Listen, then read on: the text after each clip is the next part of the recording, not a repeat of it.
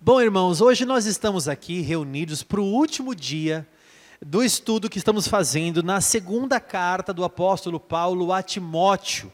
Hoje nós vamos estudar o capítulo 4. Se você, porventura, perdeu os outros capítulos, capítulo 1, 2 e 3, você pode ir no YouTube ou também no Spotify e buscar lá como Comunidade Apostólica Livre e lá você vai encontrar as pregações ou em vídeo no YouTube ou através do áudio em podcasts lá no Spotify. E aí você acompanha a série inteira. Hoje vamos encerrar a série ou essa minissérie da carta do apóstolo Paulo a Timóteo, a segunda carta. Capítulo 4, do versículo 1 ao versículo 5. Diante de Deus e de Cristo Jesus, que há de julgar vivos e mortos, pela sua manifestação e pelo seu reino, peço a você com insistência que pregue a palavra, insista, quer seja oportuno, quer não, corrija, repreenda, exorte com toda paciência e doutrina, pois virá o tempo em que não suportarão a sã doutrina. Pelo contrário, se rodearão de mestres segundo as suas próprias cobiças, como que sentindo coceira nos ouvidos. Eles se recusarão a dar ouvidos à verdade, entregando-se às fábulas. Mas você, seja sóbrio em todas as coisas, suporte as aflições, faça o trabalho de um evangelista, cumpra plenamente o seu ministério. Amém? Feche os olhos, vamos orar. Senhor, eis aqui a tua palavra nós te agradecemos, Pai, pela oportunidade de aprender com o Senhor. Eu te peço, Pai, nos ensina. Nós necessitamos de ouvir a tua voz e precisamos ser ministrados nesta noite. Abrimos, Pai, o nosso coração como um solo fértil para a tua palavra. Planta a tua palavra em nós e nós queremos frutificar para o teu reino, em nome de Jesus. Amém e amém. Eu gosto muito desse último capítulo aqui de Timóteo, por um detalhe. Esta carta foi a última carta que o apóstolo Paulo escreveu. Sendo esse o último capítulo, são, as, são os últimos capítulos que ficaram registrados na Bíblia do apóstolo Paulo. São mais ou menos assim as últimas palavras dele. Então, ela traz um teor até de despedida, você vai ver daqui a pouco. Mas Paulo começa a falar aqui com o seu filho na fé, Timóteo, mostrando sempre a sua preocupação com relação a ele e à igreja.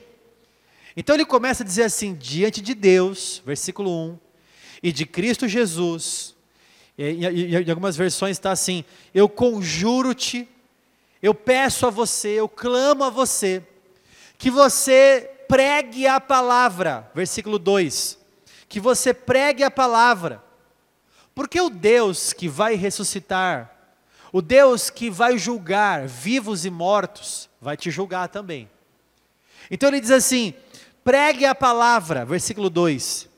Insista, seja insistente na palavra. Tem pessoas que são mais radicais. Ao ouvir uma vez só a palavra de Deus, já se convertem. Há pessoas que você vai ter que insistir vai ter que falar uma, vai ter que falar duas, vai ter que falar três vezes. De repente, Deus quer que você continue falando e perseverando e falando. Tem horas que você tem que se calar.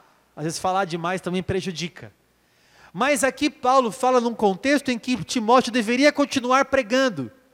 Em que sentido? Insista, quer seja oportuno, quer não. E aí ele manda aqui como deve ser. Olha, em qualquer ocasião, ou seja, quer seja oportuno, quer não, corrigindo, repreendendo, exortando, com paciência e doutrina. Corrigindo, exortando, repreendendo, com paciência e doutrina. Assim deve ser um bom pastor. Um bom pastor repreende, um bom pastor corrige, um bom líder, ele exorta. O que é exortar?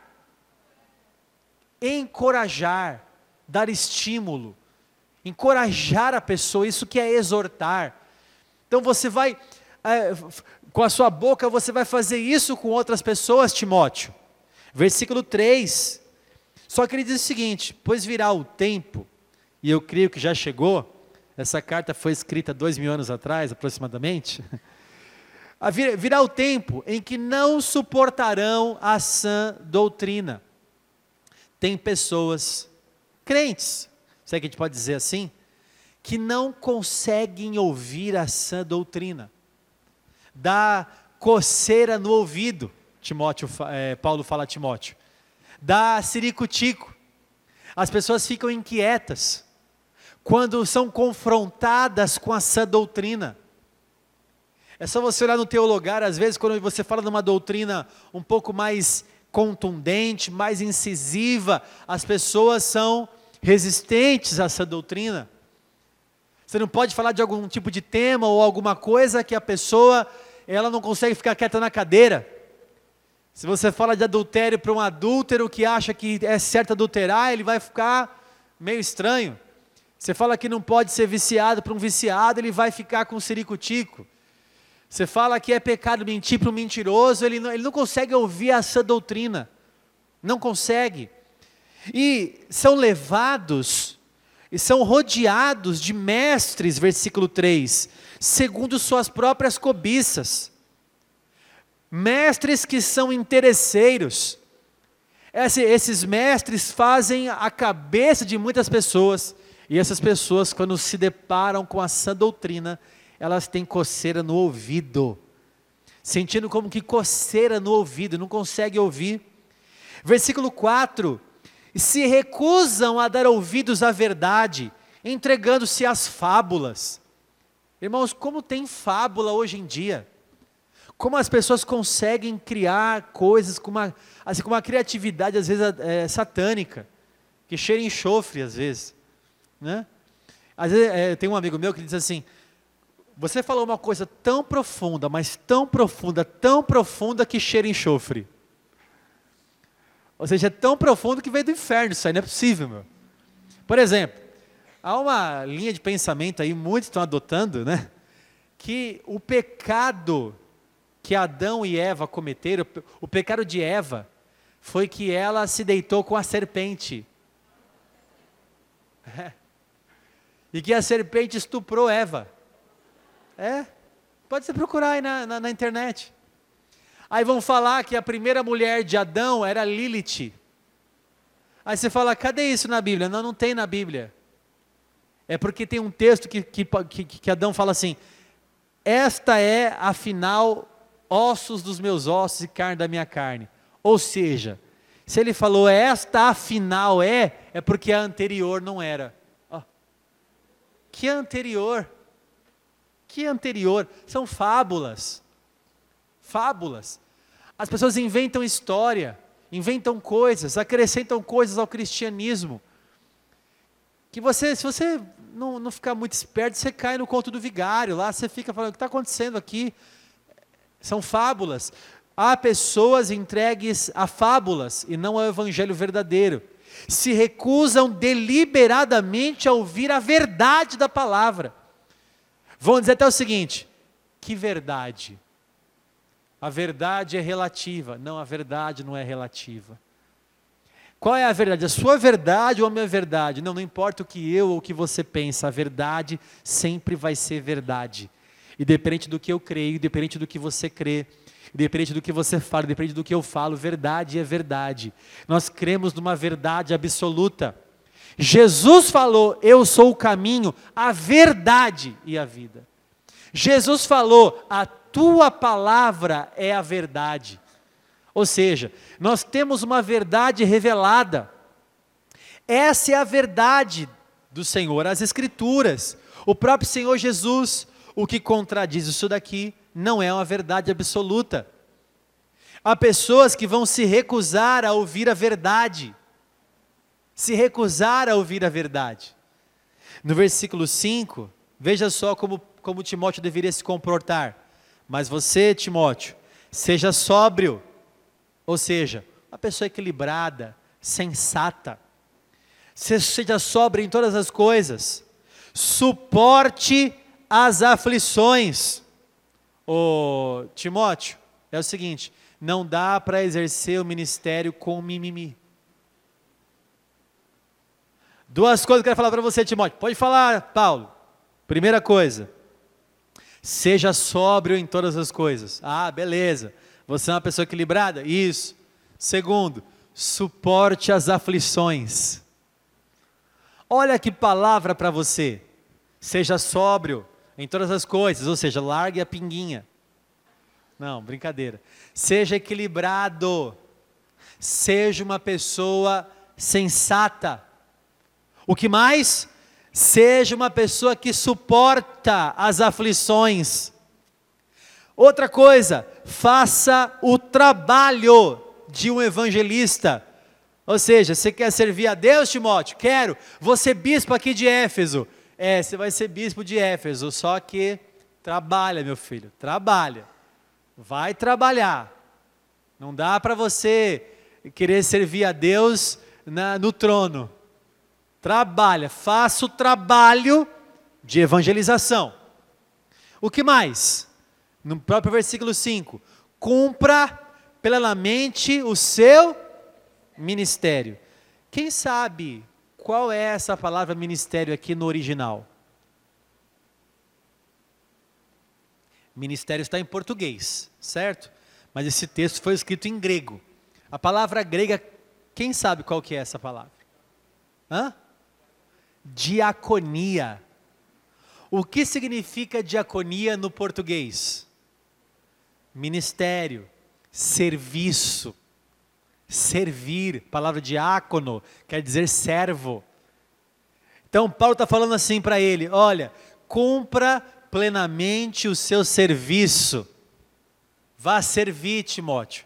Porque a gente fala muito ministério, né? Eu estou hoje no meu ministério de pregação, no meu ministério. Quando você pensa em ministério, você já está pensando que você já é um ministro da, da República, né? um ministério. Quando a Bíblia fala ministério, está falando assim, ó, serviço, vai servir, vá servir, vai ser o menor, porque o menor é o maior. E agora, irmãos, a partir do versículo 6, Paulo começa a falar sobre a sua despedida da, da terra. Nessa parte, para mim é muito comovente, você que vem acompanhando a história de Paulo, quando você conhece alguém, né? Há alguns anos atrás, Dr. Shed, que um grande estudioso da palavra, diretor da editora Vida Nova, né? Um homem de Deus, escritor de vários livros, é, um homem que é, trouxe tantas coisas boas para a teologia tal. De repente, ele, com 80 e poucos anos, agora não vou lembrar, adquire um câncer. E ele, muito inteligente, ele percebe que ele, ele não ia sair daquela. Ele já sabia disso. Então, alguns pastores, está no YouTube, se quiser procurar, você pode procurar lá. No, alguns pastores da Igreja Batista de Atibaia, se não me engano, vão até o, o Shed, fazer uma visita para ele e gravar um vídeo assim do celular. Ó, estamos aqui visitando nosso irmão Shed, em nome da Igreja Batista de Atibaia, se não me engano. É, e nós estamos aqui, eu queria que ele desse uma palavra para vocês agora. E o Shed fala assim: Olha, irmãos, eu estou tendo uma experiência diferente do que, eu ti, do, que, do que eu tive minha vida inteira. Porque eu nunca sofri e agora eu estou sofrendo. E ele completa assim: Está sendo uma experiência muito interessante, porque é como se estivesse desmamando deste mundo e indo para outro. E ele já em fase terminal. Ele morreu acho que cinco dias depois que publicaram o vídeo, sei lá. Só você colocar lá no, no, no YouTube você vai ver. E ele fala, e um, um cristão pode sofrer sim, porque está lá em Pedro, ele começa a falar as referências, está lá em tal lugar, é normal disso acontecer com um cristão também. E eu estou como que desmamando deste mundo, indo para o reino de Deus, para o reino celestial. Uma pessoa que eu acompanhei, assim como o Shed, ver ele falar aquilo, aquilo entrou no meu coração, orei pela vida dele, mas vi também a alegria dele de se encontrar com o Senhor, porque Paulo fala que estar com Cristo é infinitamente melhor. Então, Paulo, o mesmo que foi lá encontrado por Jesus no caminho de Damasco, ele que pregou a tantos lugares, como nós vimos no último capítulo, como ele sofreu, Domingo eu ministrei sobre as marcas do Evangelho. Ele falava: quanto ao mais, ninguém me moleste, porque eu trago as marcas de Jesus. Um homem que escreveu quase a metade do Novo Testamento para nós aqui. Um homem que foi açoitado, um homem que fez três viagens missionárias e mais uma até Roma, aonde ele foi decapitado e morreu. A gente lê Atos e vê os naufrágios que ele sofreu, Ilha de Malta, quando uma cobra, uma serpente pega na mão dele, ele coloca na fogueira assim. Quando ele ressuscita um cara que morreu porque caiu, o culto de Paulo demorou muito, o cara caiu da janela, era muito alto lá e ele ressuscita o cara. Algumas histórias assim que o lenço de Paulo curava as pessoas.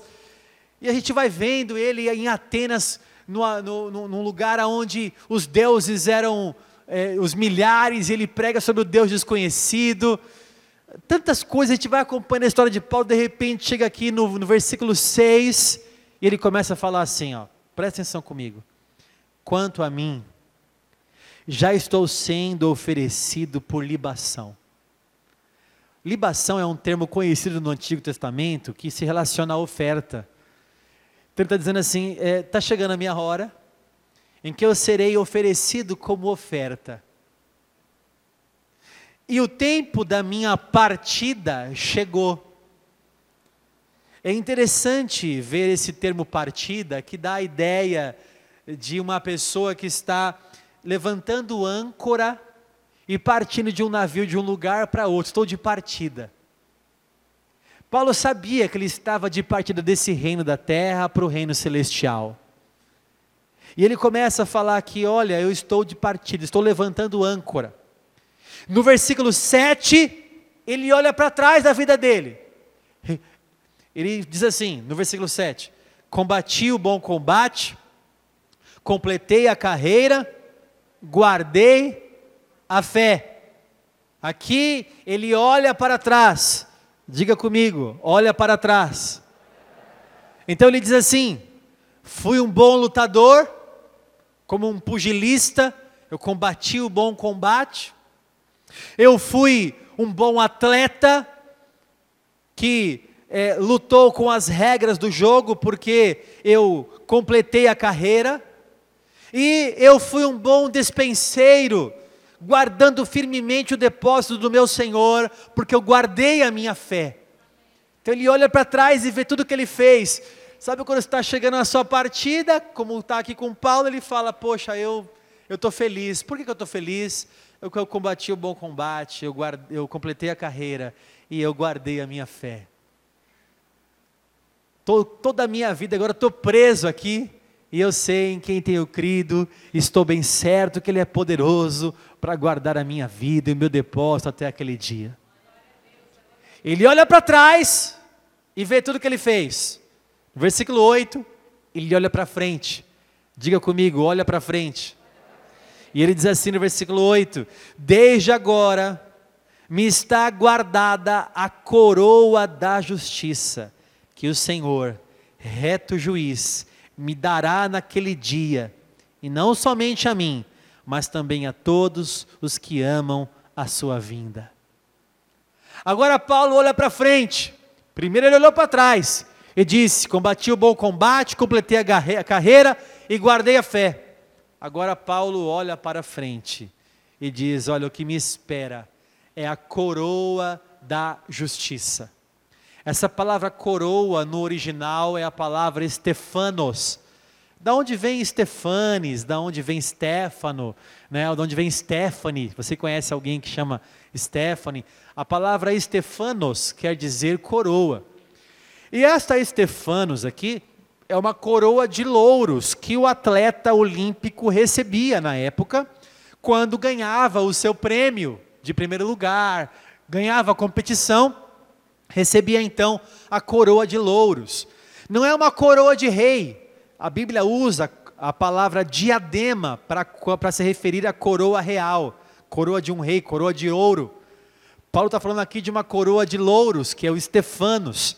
Ele está dizendo o seguinte: eu vou morar com o Senhor, e lá o reto juiz Paulo, que já foi julgado em vários tribunais aqui da terra, sabe que vai ser julgado num tribunal de Deus e que diante do reto juiz estará ali para receber a coroa que está aguardando ele. Que coroa? A coroa daquele que completou a carreira, guardou a fé e combateu o bom combate. E ele diz o seguinte: não somente a mim, essa coroa não é exclusiva, não é eu, eu sou apóstolo, então eu terei uma coroa exclusiva, não. Não somente a mim, mas também a todos os que amam a sua vinda. Quem aqui ama a vinda de Jesus Cristo, diga amém. amém. Olha só. A mesma coroa que Paulo estava aguardando, está aguardando você também. A coroa da justiça. Bispo, quer dizer que eu vou chegar lá e Deus vai pegar uma coroa de louros e vai colocar na minha cabeça? Não. Aqui é uma metáfora que Paulo está falando o seguinte: lá eu serei galardoado, lá eu receberei meu galardão, o meu prêmio. Há um prêmio esperando por você lá no céu. Por quê? Porque se você olhar para trás, você vai perceber o seguinte: eu combati o bom combate, eu completei a minha carreira e eu guardei a minha fé. Quem é um bom pugilista, um bom lutador nas batalhas deste mundo? Quem é uma pessoa, um bom atleta que luta com as regras do jogo nesse mundo? Quem guarda a fé até a vinda do Senhor, pode aguardar, porque o seu galardão está reservado. O Senhor está preparando uma coroa para você em nome de Jesus. Amém?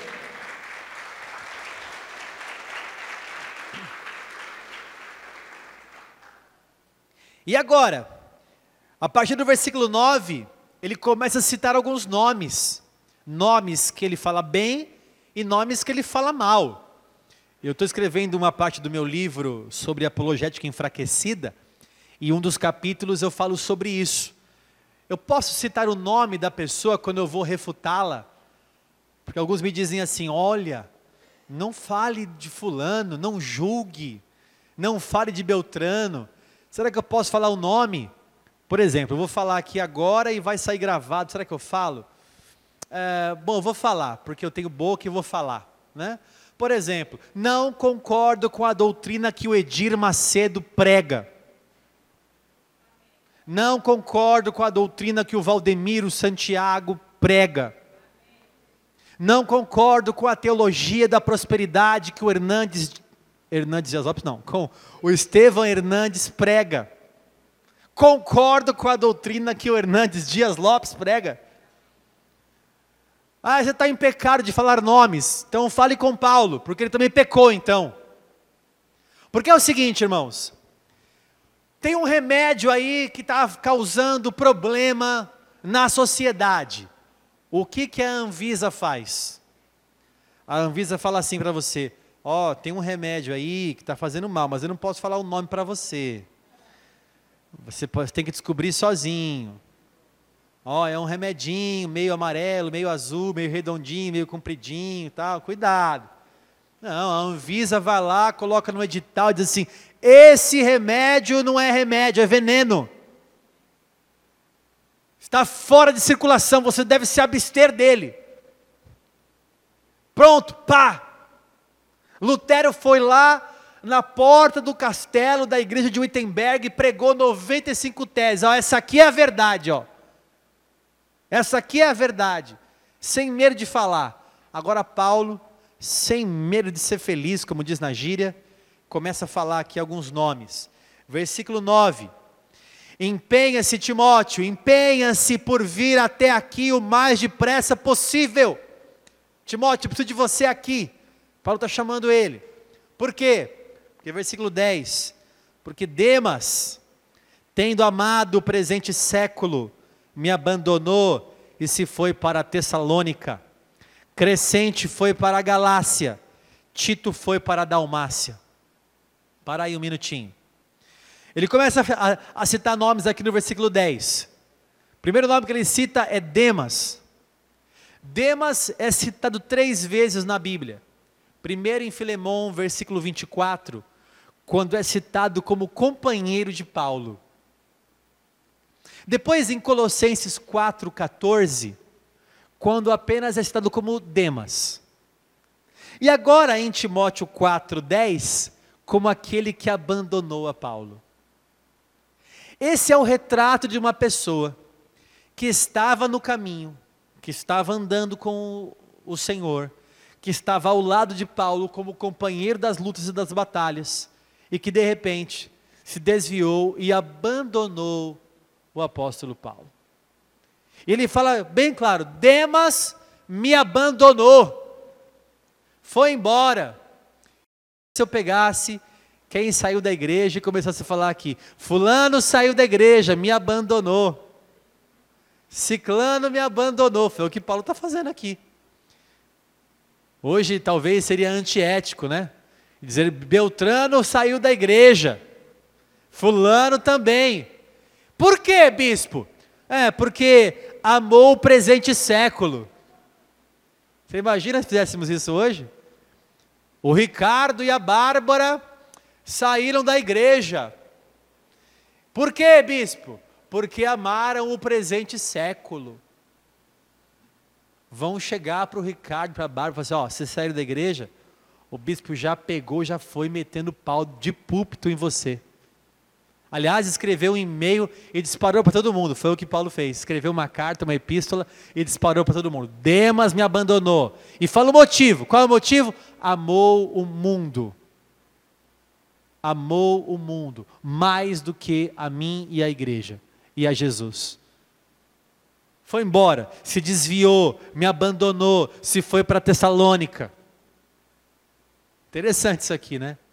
Irmãos, uma coisa que também é assim. Dois anos antes dessa carta ser escrita, Demas estava com, com Paulo ainda. Quem olhasse para Demas, iria falar: Poxa, servo de Deus, companheiro de Paulo. Dois anos depois, Demas está afastado dos caminhos do Senhor porque amou mais o mundo. Hoje você está aqui, na igreja, sendo companheiro de Paulo nas batalhas, sendo companheiro da igreja, companheiro, sendo uh, na luta, estando aqui, servindo a Deus. Quem garante que daqui dois anos você não será aquele que vai abandonar o caminho porque você amou mais o mundo. Quem olhasse para Demas dois anos atrás, falaria assim: servo de Deus, homem de Deus. É o que fazem com você hoje, eu olhando daqui, olha quanto crente tem aqui nessa igreja. Você que me ouve pelo Spotify ou então pelo YouTube, Quanto crente tem aqui me assistindo? E daqui dois anos? Achará a fé na terra quando vier o filho do homem? E daqui dois anos, aonde você estará? Não só Demas, mas no versículo 10 ele fala de Crescente, que foi para a Galácia. Crescente, a única informação é que ele foi para a Galácia, não tem aqui mais informação na Bíblia. Tito, Tito era um cooperador de Paulo. E ele foi enviado para Dalmácia, aqui no, mais especificamente para Creta. A gente vai estudar sobre isso na próxima carta, porque é a carta a Timóteo. A gente vai estudar, ele foi para Creta e ele era sempre incumbido de resolver problemas difíceis. Tinha uns problemas na igreja lá em Creta, Paulo mandou ele, vai lá, resolve isso aí para mim. Então Tito era um cooperador. Versículo 12 agora, não, versículo 11, né? 11. Somente Lucas está comigo. Encontre Marcos e traga-o junto com você, pois me é útil para o ministério. Para aí um minutinho. Primeira pessoa que ele cita aqui, Lucas. Que Lucas é esse? Qual a profissão de Lucas? Médico. Lucas, o médico amado. Esse Lucas é o escritor do terceiro evangelho e também da, do, do livro de Atos na Bíblia. Ele diz: Esses me abandonaram, mas Lucas está aqui comigo. Lucas não me abandonou, somente Lucas está comigo. Ô Timóteo, por favor, encontre Marcos, porque ele me é útil. Detalhe: quem é esse Marcos aqui? João Marcos, o escritor do segundo evangelho. Esse Marcos aqui, ele foi companheiro de Paulo numa viagem. Que viagem? Na primeira. Quem foi na primeira viagem missionária com Paulo? Quem lembra? Barnabé e João Marcos.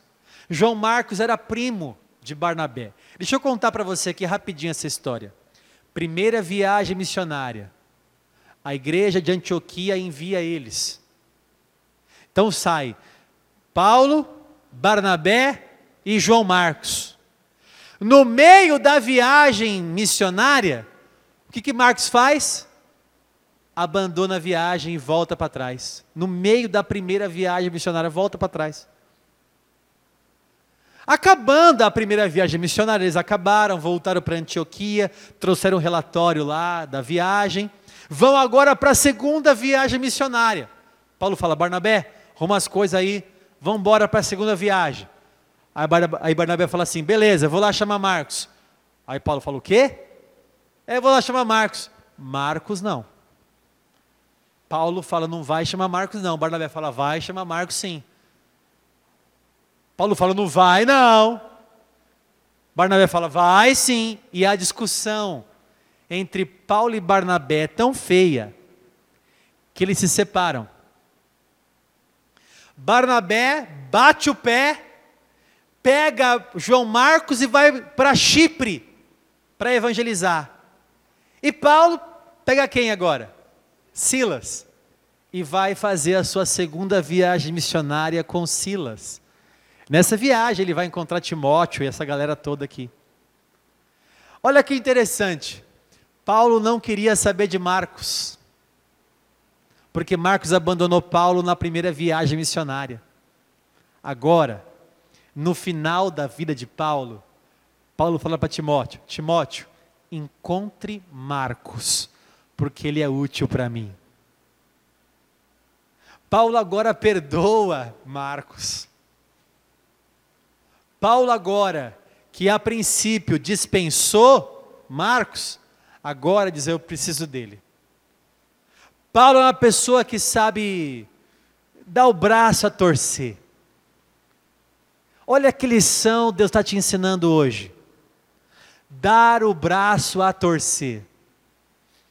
Ah, essa pessoa era ruim para mim, mas agora ela é boa. Ah, mas se eu falar que eu quero ela, o que vão falar de mim? Ah, agora você quer. É, porque eu sou igual Paulo, eu dou o braço a torcer, porque quem perde ganha, porque quem se humilha é exaltado, porque quando eu reconheço a verdade, eu pendo para a verdade, ou agora eu faço a verdade. Então, por favor, me traz lá Marcos. Talvez você tenha algum Marcos na sua vida aí. Paulo não deu ouvidos a Barnabé. Deixa eu contar só mais um pouquinho de história para você. Paulo se converteu ao cristianismo quando Jesus o encontrou. A primeira coisa que Paulo fez foi ir para Jerusalém para pregar a palavra lá. Sabe o que aconteceu? Ele não foi bem recebido lá. E Paulo voltou para Tarso, sua cidade natal, e ficou lá por dez anos sem fazer nada. Por dez anos, esquecido lá. Sabe quem foi buscar Paulo lá em Tarso? Quem? Barnabé. Barnabé, sabendo que tinha uma missão, falou: tenho um cara bom para isso. Foi lá para Tarso, bater na porta: Oi, você que é o Paulo? Sou. Ah, então, vamos lá comigo. Tem uma viagem missionária. Barnabé era um cara que sabia dar chance para as pessoas que perderam a chance. Barnabé ensinou isso para Paulo. Agora Paulo aprendeu. Paulo está dando uma chance para quem tinha perdido a chance com ele. Esse João Marcos era de família cristã. Quando Pedro estava preso, não sei se você lembra dessa história em Atos 12, Pedro estava preso, mas um anjo abriu a cadeia lá e o portão se abriu automaticamente. Aí Pedro vai se encontrar com os discípulos que estavam orando aonde? Na casa de João Marcos. Só lembrando um pouquinho de quem é esse Marcos para você. Ele bate na porta, né? Pedro bate na porta. Aí Rod vai abrir lá a, a, a portinhola e vê Pedro e fecha a porta de novo. Lembra dessa história? Ah, mas sou eu, abre a porta aí que sou eu, estou correndo dos guardas. E era Pedro, que entrou aonde? Na casa de João Marcos. É tão bom saber da história bíblica, né, irmãos? Porque você liga uma coisa na outra. Quem é esse Marcos que ele quer? O Marcos que ele mesmo abandonou. Versículo 12. Quanto a Tíquico, vai anotando os nomes aí, se você quer engravidar, você já tem é, inspiração bíblica. Quanto a Tíquico, mandei-o para Éfeso. Tíquico era sempre um mensageiro de Paulo, levava cartas para as igrejas, também foi cooperador, e foi um homem que substituiu Tito em Creta e substituiu Timóteo em Éfeso. Como é bom ter pessoas tão gabaritadas a ponto de poder trocar assim, né? Quando Paulo precisava de alguém, ele colocava outro no lugar. Olha, vai lá, Timóteo, substitui. Agora não, substitui Tíquico, vai lá e tal. Ele trocava as peças como um xadrez. No versículo 13, quando, quando você vier, traga a capa que deixei em Troade, na casa de Carpo. Paulo esqueceu a capa. Talvez estava com frio na, na prisão. Veja o pedido dele: Ó, oh, esqueci lá minha jaqueta, sei lá. Esqueci minha capa lá em Troade, na casa de Carpo, quando você vier para cá, por favor, me traga, me traga a minha capa. E não somente isso, olha o que ele pede, irmãos: traga também os livros, especialmente os pergaminhos. O cara está na cadeia, sabe que a sua hora vai chegar, e o que ele quer fazer? Ler a Bíblia estudar os pergaminhos. Isso é um tapa na cara de quem não lê a Bíblia, né? Porque muitos eu falar assim, ó, olha, é o seguinte, sua vida está acabando. Você vai morrer daqui um mês. Ah, você vai gastar todo o dinheiro que você tem, você vai querer curtir sua vida. O que você faria se você soubesse que Jesus ia voltar daqui um mês? Paulo sabia que ia morrer, o que ele pediu? Me dá os pergaminhos que eu quero ler. Que lição! Que lição que Paulo nos dá. Versículo 14: Alexandre, o ferreiro, em algumas Bíblias está o latoeiro, que trabalha com lata, com ferro, né? Me causou muitos males. O Senhor dará a retribuição de acordo com o que ele fez. Paulo aqui não está orando contra ele, né? Dizendo assim: o Senhor vai acabar com a vida dele. Não, é uma, é uma, é uma afirmação, é uma constatação. Olha, Alexandre, o ferreiro, o latoeiro, me causou muitos males, mas deixa, o Senhor vai retribuir ele, ele vai pagar pelo que ele fez. Quer dizer, a vingança não está em minhas mãos, a vingança está nas mãos de Deus. Deixa eu fazer um parênteses aqui, irmãos, nessa ministração, nessa parte agora. Quem aqui já sofreu algum mal, algum, alguns males de alguém. Levante a mão aí. Como é que você ora por essa pessoa? Vou te vou te imitar então. Senhor, olha, pai, eu até perdoo aquela pessoa, mas bem que o senhor podia carregá-la. Leva, Senhor, leva. Recolha. Ou então os mais assim, Senhor, tu és a minha justiça. Pesa a mão. Pesa a mão. Senhor, não que eu queira o mal, mas bem que o Senhor podia ensinar essa pessoa. Pai, dá uma prova para ela, para ela ver o que ela fez comigo. Senhor, então, veja, Paulo ensina você hoje. Olha, Fulano me causou muitos males. Não tem problema. Senhor, reto juiz, ele é que pleiteia a minha causa e ele vai dar a paga por aquilo que ele fez. A vingança do Senhor. Como diz o profeta seu Madruga, a vingança nunca é plena, mata a alma e a envenena. Meu Deus, quanta heresia. Senhor, vamos continuar aqui, Pai, tem misericórdia. Versículo 15. Tome cuidado com ele também você, porque resistiu fortemente às nossas palavras. Ó, causou mal para mim e você é a próxima vítima. Lembrei até daquela novela. Você é a próxima vítima. Cuidado, feche teus ouvidos, guarde teu coração porque ele resistiu nossas palavras, vai resistir você também. É o do contra. Esse cara aí vai ser. Hã? É corintiano esse cara. Ó, não foi eu que falei, foi a Larissa. Certo? Versículo 16. Ai, gente. 16. Na minha primeira defesa, ninguém foi a meu favor, todos me abandonaram que isso não lhe seja posto em conta. Meu Deus, Paulo ora quase como oração de Jesus aqui. Paulo fala assim, ó, todo mundo me abandonou. Mas não tem problema. Que o Senhor perdoe de graça para ele, que o Senhor não coloque isso na conta deles, porque se eles pagarem por isso.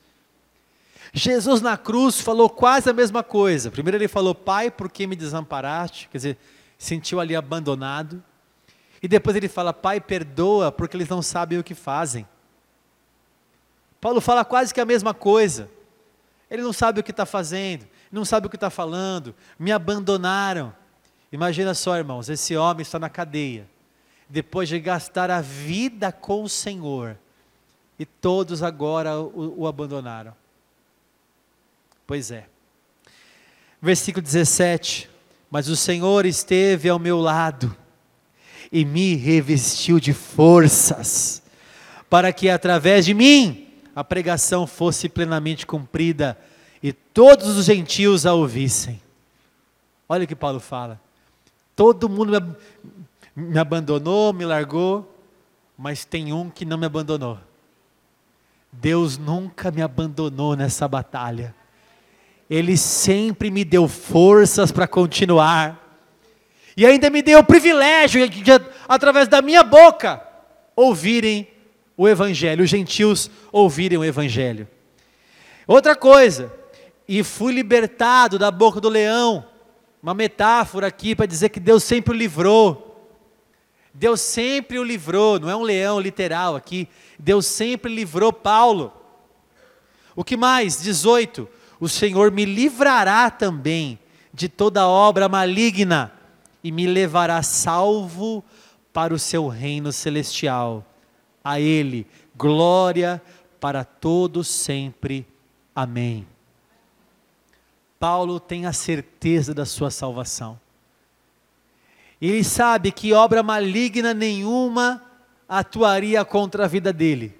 E que até a morte dele seria a libação, como oferta. Ninguém ia tirar, ele dava como oferta a vida dele ali o serviço todo que ele fez.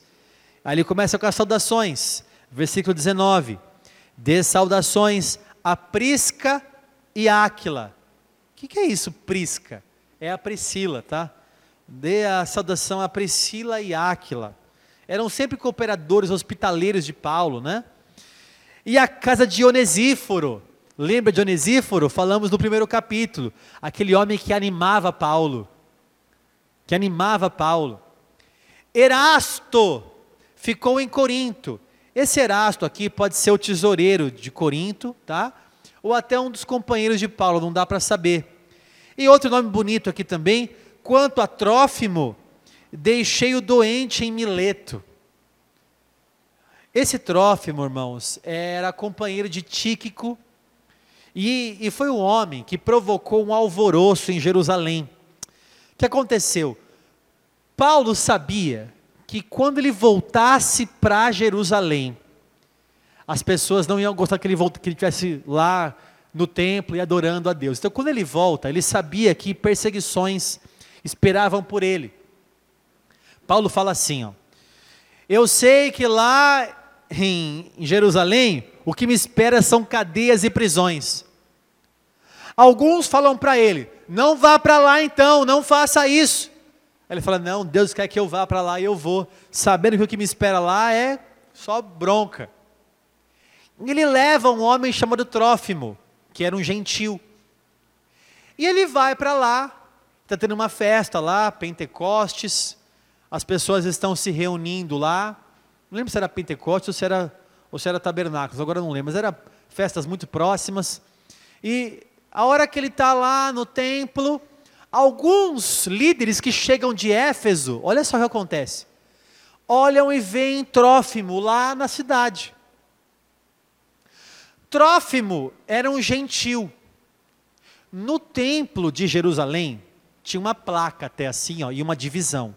Algumas pilastras e uma divisão com uma placa. A placa estava assim: gentil nenhum pode passar dessa, dessa linha, dessa região e entrar aqui, porque pode até morrer. Qual é o risco de morrer? O judeu não permitia que um gentil entrasse no templo assim. Então o gentil ficava para fora e judeu legítimo entrava daquela, daquela linha, vamos dizer assim, para frente. Trófimo não tinha entrado lá, Trófimo estava lá fora. Mas quando alguns de Éfeso chegaram e viram Trófimo com, com Paulo, falaram assim: opa, Paulo colocou gentil dentro do templo. E prenderam Paulo por causa de Trófimo. Quer dizer, se lascou, Paulo se lascou por causa de Trófimo. Só porque, só porque Trófimo era companheiro dele. Olha que interessante isso. Você já se lascou por causa de alguém? Pois é, Diga-me com quem andas. ai, ai, ai. Esses dias a Thalita chegou em casa com uma ocorrência na mão. Aliás, ela saiu do colégio já cabeça baixa, já com o olho cheio de lágrimas, quando a, a pastora Vanessa chegou perto dela, ela começou a chorar. O que, que foi, filho? Porque ela nunca tomou uma ocorrência na vida, nenhuma das minhas duas filhas. Aí agora a, a pequenininha a professora, para falar que ela estava que ela que tava fazendo bagunça, foi lá e colocou um adesivo na mão dela. Que é assim, coloca um adesivo, tipo, você está fazendo bagunça, vai lá e cola um adesivo na mão. E ela não estava fazendo bagunça, mas a amiguinha dela começou a conversar com ela, e ela com medo, ela, meu Deus, a professora vai olhar, a professora vai olhar, a professora vai... E a amiguinha conversando, a amiguinha conversando, e ela não conseguia se livrar, não conseguia falar, fica quieta que não deu outra. A professora veio, colou na amiguinha e colou nela também.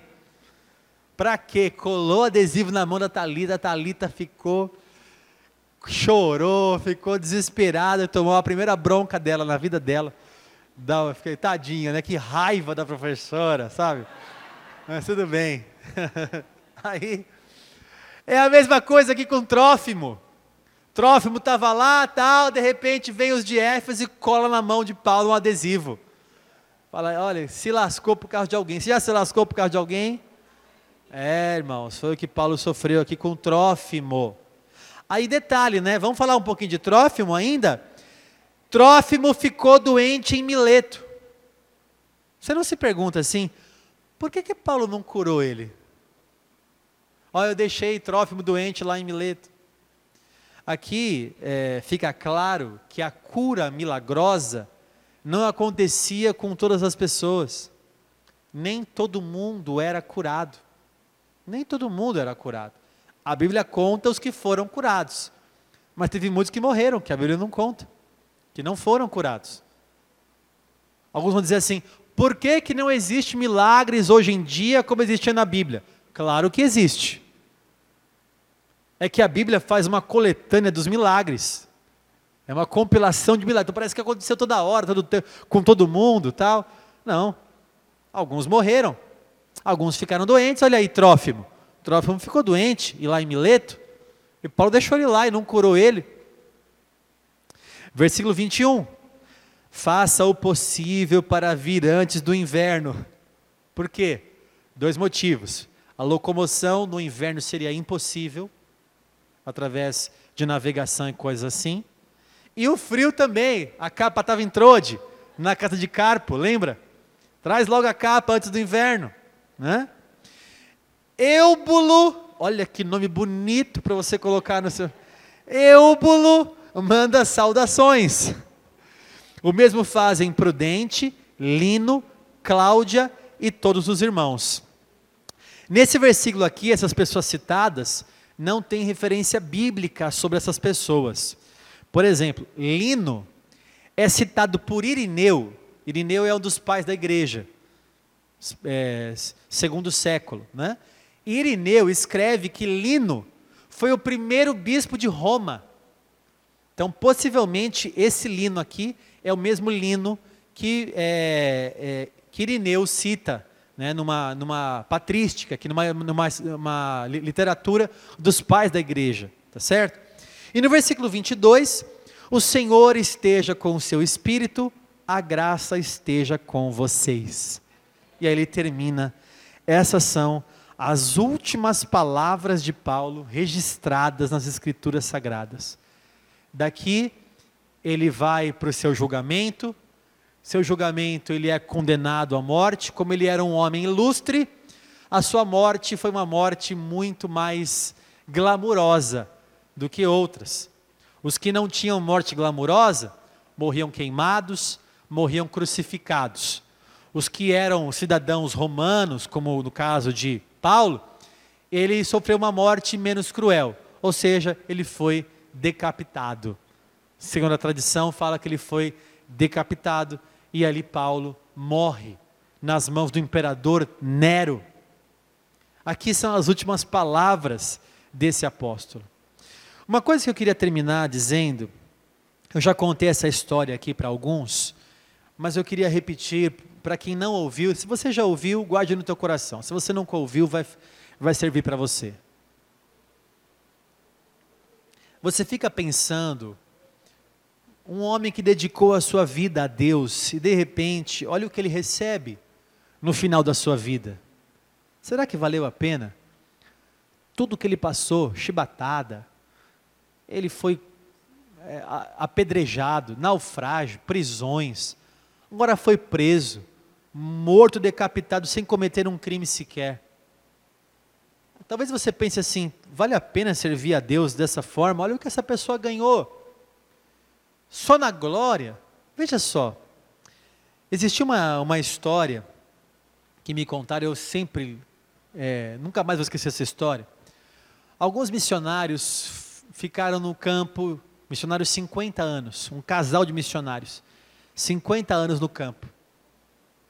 Jubilaram e decidiram voltar para sua terra natal, voltar para sua casinha que eles tinham deixado, deixado quieto lá, para sua velhice e então entraram num barco e voltaram para a sua terra.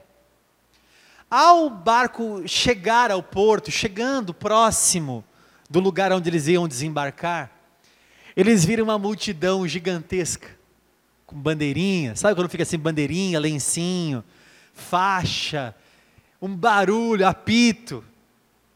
E eles olharam para aquilo, e o barco se aproximando, e eles as pessoas acenando, eles acenavam também.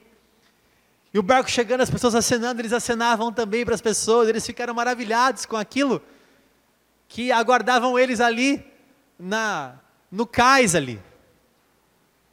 Então, eles correm para a cabine, vão lá, fecham as malas.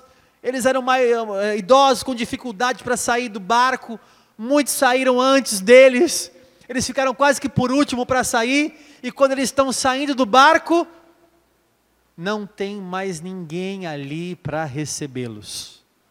A recepção não era para eles, era para outras pessoas do barco. Então eles vão embora e o marido começa a murmurar. E começa a dizer assim para a esposa: É isso que a gente recebe quando a gente chega em casa?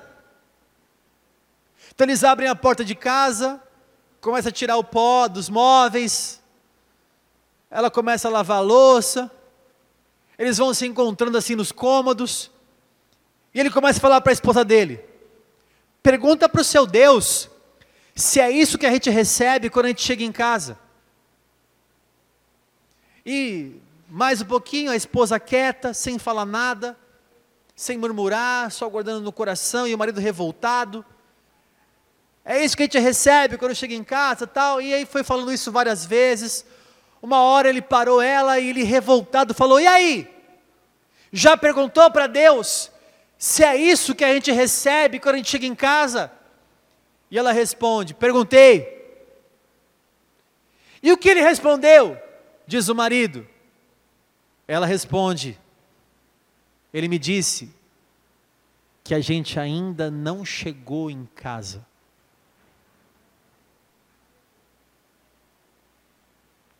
Que a gente ainda não chegou em casa. Porque o Senhor, reto juiz, o Senhor, me dará naquele dia, e não somente a mim, mas também a todos os que amam a sua vinda. O que? A coroa da justiça. Está guardado para mim.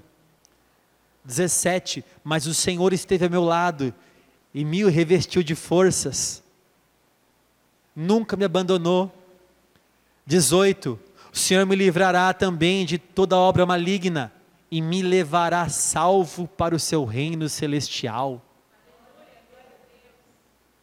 É isso que a gente recebe quando chega em casa, Paulo. Uma decapitação. Não, não, eu não cheguei em casa ainda. Porque o dia que eu cheguei em casa, a chegar em casa, a coroa estará lá reservada para mim em nome de Jesus. Glória a Deus.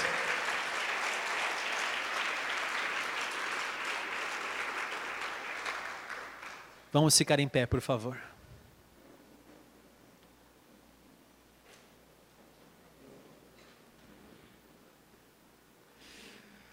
Aleluia.